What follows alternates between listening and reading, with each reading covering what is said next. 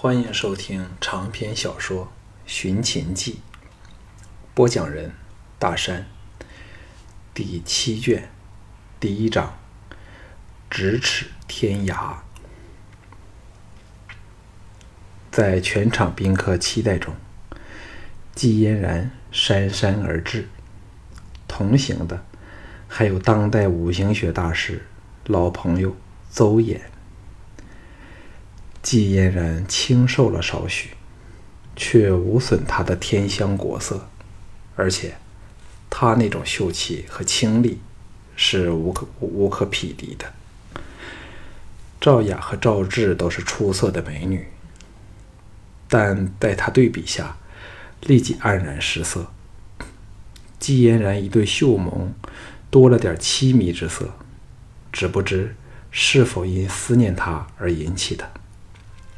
邹衍则是神采飞扬，伴着季嫣然步入大厅堂里。项少龙怕季嫣然认出自己的身形，忙躲到赵霸和赵志身后。看得发呆的赵牧这时清醒过来，大步迎前，高声说：“欢迎季才女邹先生大驾光临。”众人都忍不住往入口处靠去。争夺这一才貌著名天下的美女，项少龙反给挤了出来。赵志的声音在耳旁响起，说：“董先生。”此时，赵牧正逐一为季嫣然和邹衍引荐与会的宾客。项少龙吓了一跳，回头向身后的赵志瞧去，只见他美目射出了灼热的亮光，深深地盯实了自己。忙微微一笑，说：“赵姑娘有何见教？”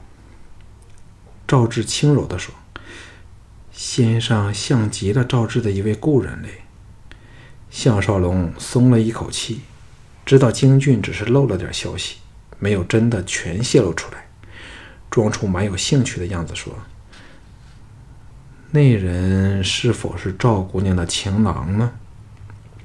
这句话明显带着调侃的味儿，他知道赵志定然是受不起，最好是以后都不用理睬他，那就谢天谢地了。岂知赵志的俏脸立时染上了一层红霞，娇羞的垂下了俏脸，忽然又摇头走了开去。季嫣然的笑声在那人堆那边银铃轻响般的传来。项少龙却是正在抹了把冷汗，这是怎么一回事？赵志不是爱上了京俊吗？为何又像对自己大有情意的样子？那他岂非成了京俊的情敌？他如果不喜欢京俊，为何竟给他回信呢？心乱如麻中，竟是轮到赵雅来找他。赵雅的脸上明显有着吃干醋的神色，却装作若无其事地说：“人人都争着认识季嫣然，何故先生却避到了这里来？”项少龙对他恨意正浓，故意的戏弄他，凑到他耳旁哑声说：“我这人天生对女人有惊人的魅力，若让季嫣然接近了鄙人。”他定会情难自禁，所以还是避开为妙啊。赵雅听得呆了起来，天下间竟有如此厚脸皮、自夸有吸引女人魅力的男人，何况说话的对象还是她这样一位女性，岂非明知她也是因为正受不住这个男人的诱惑而送上门来？他差点要拂袖而去。只是一对玉腿，偏不听话，硬是留在那里。纵是给他侮辱，似乎也有一种被虐的快快感。看着他俏脸明暗不定的难过样子，项少龙大感快意，变本加厉地说：“鄙人更怕和女人欢好，因为那些女人一尝过鄙人的雄风和快乐滋味后，保证都离不开鄙人。”哎，那时就真个头痛了。赵雅更是瞠目结舌，哪有第一次见面的人敢对他说这种不知羞耻的脏话？偏偏又是这个人对他说了自项少龙以来最令他感觉深刻入骨的动人词语。他心情矛盾之极，无意识地说：“这里谁个男人不想得到季才女的身心？何故独有先生例外呢？”项少龙对他作弄他大有情绪，微微一笑说：“人说怀璧其罪，鄙人也认为很有道理。若鄙人得到了季才女，他又缠着鄙人不放，定会招来妒忌，更惹来不必要的麻烦，对鄙人在此建立家业的大计最是不利。故此，鄙人唯有压下色心。嘿。”坦白告诉你，在楚国时，鄙人每晚都是无女不欢嘞。赵雅听得粉脸通红，但又感到了一种莫狂野的莫名刺激，垂头说：“先生对初相识的女子说话，都是如此的肆无忌惮吗？”项少龙心中好笑，说：“鄙人对女人一向……”说什么就说什么，你不爱听的话，请自便。鄙人就是这副德行了。赵雅的自尊终于经受不起，变色道：“先生太不顾女儿家的脸子了，谁受得起这种说话？”项少龙见全场的注意力全集中到季嫣然身上，没有人留意他们，哈哈一笑说。女人就像马儿，只要你把握到他们的喜好，便可训得他们服服帖帖，任君驰骋。嗨，给董某人看中的马儿，没有一匹最后不驯服在鄙人的鞭下。这一番话更是露骨，赵雅再也忍受不住，不悦地说：“先生对女人太霸道了，把人当作畜生般的驱策。”难道半点都不理人家的感受吗？心中竟糊涂起来，更弄不清这马痴究竟是怎样的一个人。一会儿像不沾女色的君子，一会儿又像色中的狂魔。项少龙暗想：够他好受了，淡淡的说：“对比人来说，马儿比人。”有更高尚的品德，当他认清了主人后，再不会三心二意呀。赵雅呆了起来，这几句话恰好勾起了他的心病。项少龙这时发觉，赵志正在人堆里偷偷的看他和赵雅说话，促狭的向他眨眨眼睛，气得他忙别转头去。赵雅发觉了。皱眉说：“先生和赵志说过什么话呢？”项少龙心想：“这又关你屁事儿？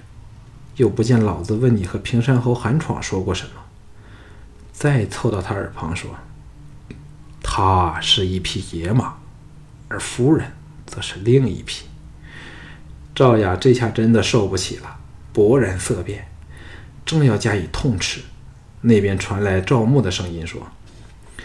董匡先生到了哪里去？季小姐想认识今晚的主主宾嘞。众人纷纷回头往他两人望来。项少龙向赵雅打了个妩媚的眼色，笑着去了，心中大感快意，总算出了一口鸟气。最好以后赵雅对他失去兴趣，那就免了很多不必要的烦恼。嘿。若他能修身养性，躲在家中忏悔，他说不定心中一软，原谅了他。现在却是另一回事了。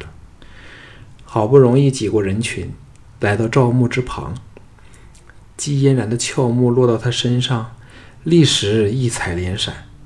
但看清楚不是项少龙时，又神色转暗，玉容的变化清楚明显。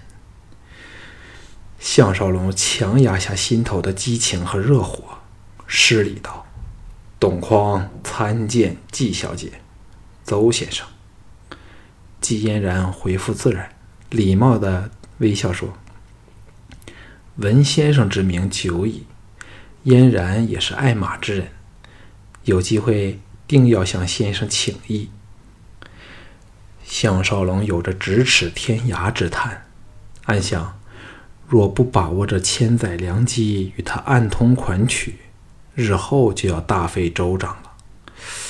若他因找不到自己，又或打听到他到了秦国而追去，那就更是失之交臂。当下点头说：“鄙人怎当的小姐称赏？听说季小姐良计名叫疾风，可否给鄙人开开眼界？”季嫣然和邹衍同时愕然，季嫣然立时变得神采飞扬。明媚的秀目一眨不眨地盯着他，说：“先生若有空，不如明早到嫣然处一行，嫣然可请教高明了。”四周的人无不向项少龙投以艳羡的眼光。想不到这人因擅长养马之计，便获得了与这才艺双全的绝世美女亲近相处的机会。龙阳君娇声插入说。奴家的马儿也有几匹病倒了，董先生能否移驾一看？这两句话又惹来了另一种羡慕的目光。项少龙大感头痛，暗叫了声：“我的妈呀！”敷衍说：“龙阳君来此长途跋涉，马儿只是不堪劳累罢了，多休息一段时间就会好的。”此语一出，人人都清楚项少龙。不好南风。龙阳君嗲声说：“我和马儿早休息了一个多月，何况他们只是这两天才染病。先生不是爱马的人吗？怎么能见死不救呢？”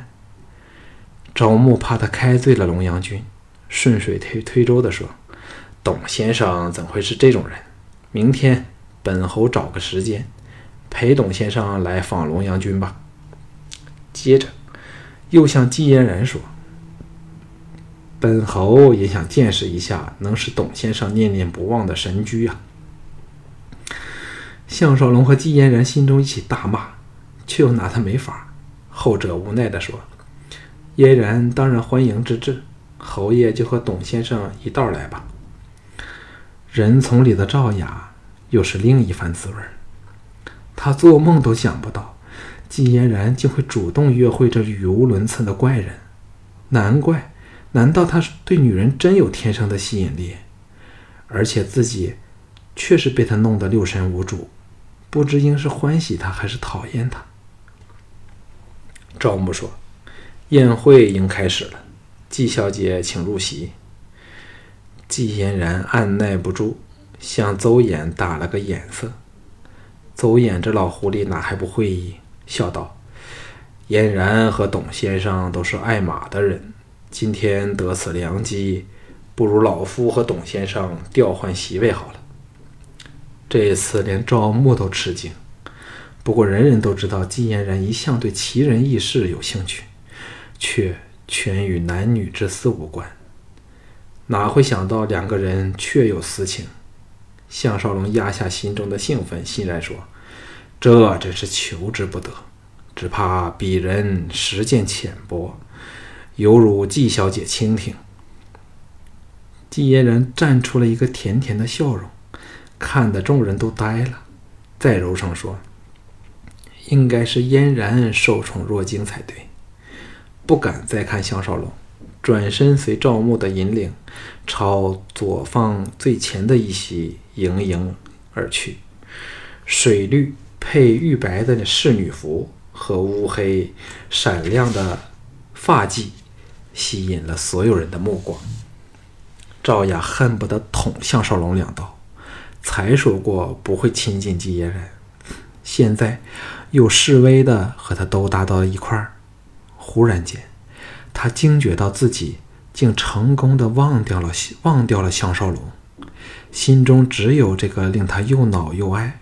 高深难测的粗豪野汉。项少龙入席后，才发觉仍是难以说话。一来，因两人相距达五尺之遥，更因两人身后都立着漂亮的侍女，殷勤服侍，累得他们空有千言万语都难以倾诉。对席坐的是赵牧和赵雅，后者故意不看项少龙，气氛颇为尴尬。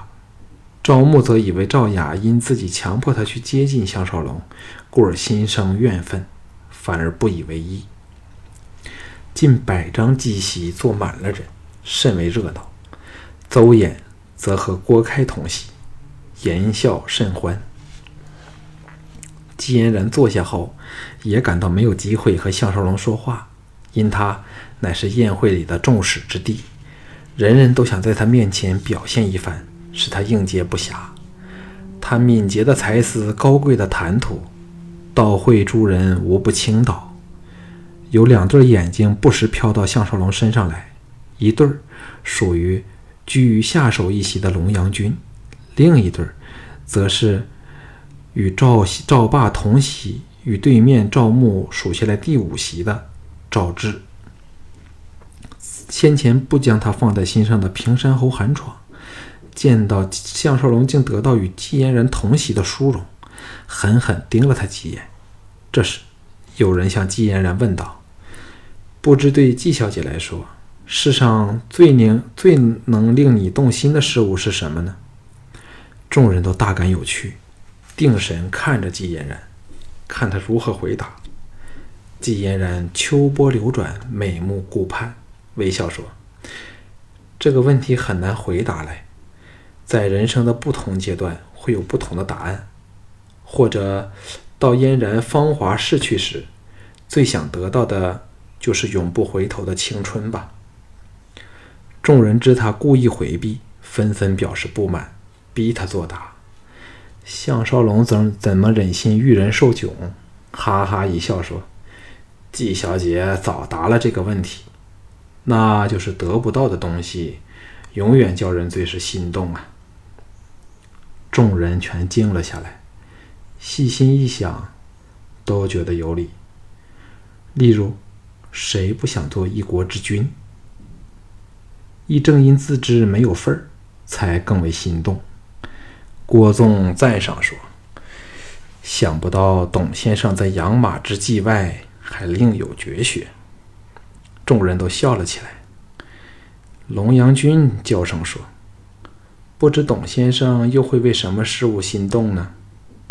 平山侯韩闯插口说：“当然是那永得不到能日驰千里的宝马了。”这句话立时惹来了哄堂大笑，气氛热烈。项少龙知道此时正是在这些赵国统治阶层建立粗放形象的良机，高嚷道。